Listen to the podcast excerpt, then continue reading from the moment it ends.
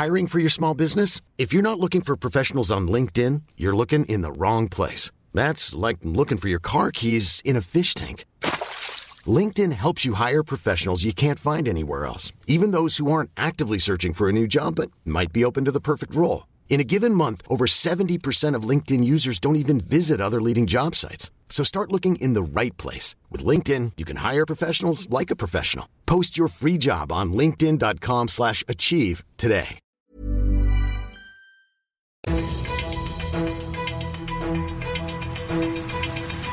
95 5 Charivari, das München Briefing, Münchens erster Nachrichtenpodcast. Mit Christoph Kreis und diesen Themen. Immer weniger Geflüchtete. München schließt die ersten Unterkünfte wieder und der Stadtrat einigt sich auf Sanierungspläne fürs Grünwalder Stadion und man möchte hinzufügen, endlich. Schön, dass du bei dieser neuen Ausgabe wieder reinhörst in diesem Nachrichtenpodcast. Da erzähle ich dir jeden Tag innerhalb von fünf Minuten alles, was in München und auch im Ukraine-Krieg heute wichtig war. Das gibt's dann jederzeit und überall, wo es deine liebsten Podcasts gibt, sowie immer um 17 und 18 Uhr im Radio.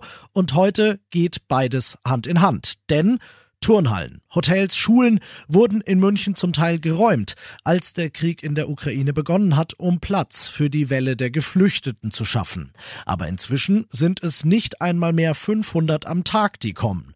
Klar, das ist immer noch viel, denn hinter jedem Einzelnen steht ja ein schlimmes Schicksal, aber es sind eben deutlich weniger als noch vor etwa zwei, zweieinhalb Wochen, weil da waren es noch an die 2000 täglich. Das Sozialreferat reagiert deshalb und hat die ersten drei Notunterkünfte wieder geschlossen.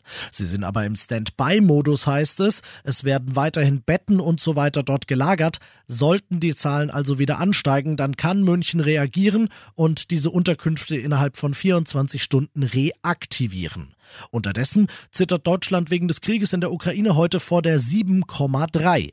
So hoch in Prozent ist die Inflationsrate im März laut Statistischem Bundesamt. Das ist der höchste Stand seit der Wiedervereinigung. Und die Wirtschaftsweisen, sowas wie Deutschlands höchste nichtstaatliche Wirtschaftsprognoseninstanz, schrauben ihre Konjunkturprognose runter, weil sie sagen, bei 7,3 Prozent muss nicht Schluss sein. Es sind über 9 Prozent drin, wenn es zu einem russischen Gaslieferungsstopp kommen sollte.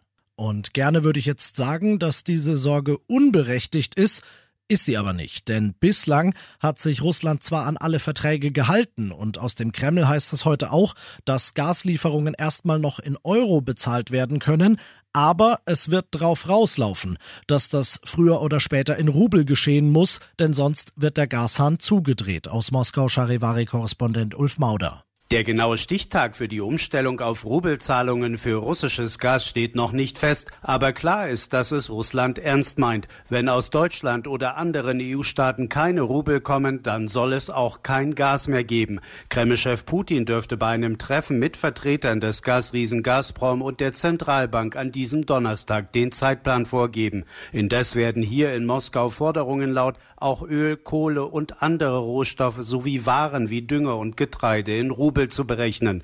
Alle weiteren Entwicklungen rund um den Krieg in der Ukraine findest du ständig aktualisiert im Live-Ticker auf charivari.de. Heimatland, war das jetzt eine schwere Geburt. Seit Jahren, ich kann mich selbst nicht mehr dran erinnern, wann das überhaupt losging, wird jetzt diskutiert im Münchner Stadtrat. Wann sanieren wir das Grünwalder Stadion? Wie sanieren wir es? Wer trägt die Kosten? Wie viel darf es kosten? Und so weiter und so fort.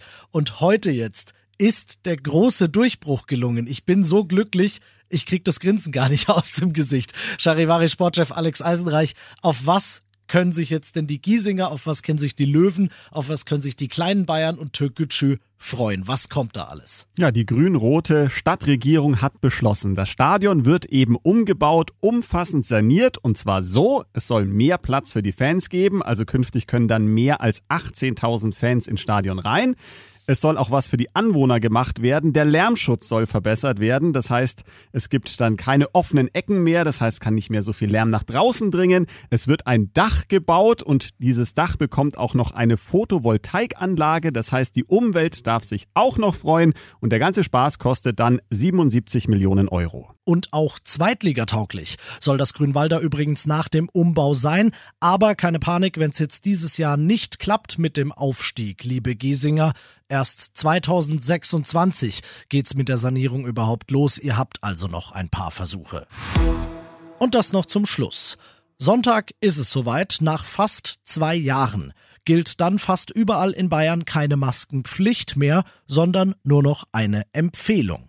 Ja, und da wird's schwierig, denn Empfehlung heißt überall da, wo bisher eine Maskenpflicht galt, hat jetzt das Kino, das Theater, das Stadion, der Supermarkt selbst in der Hand, ob er weiterhin gemäß seines Hausrechts eine Maske verlangt oder nicht. Jedes Unternehmen handhabt das ein bisschen anders in München und da kann man ja gar nicht anders, als den Überblick zu verlieren. Deshalb haben wir auf charivari.de für dich eine Übersicht, wo du ab Sonntag noch mit Maske einkaufen musst und wo du es dann wieder ohne kannst. Ich bin Christoph Kreis, mach dir einen schönen Feierabend.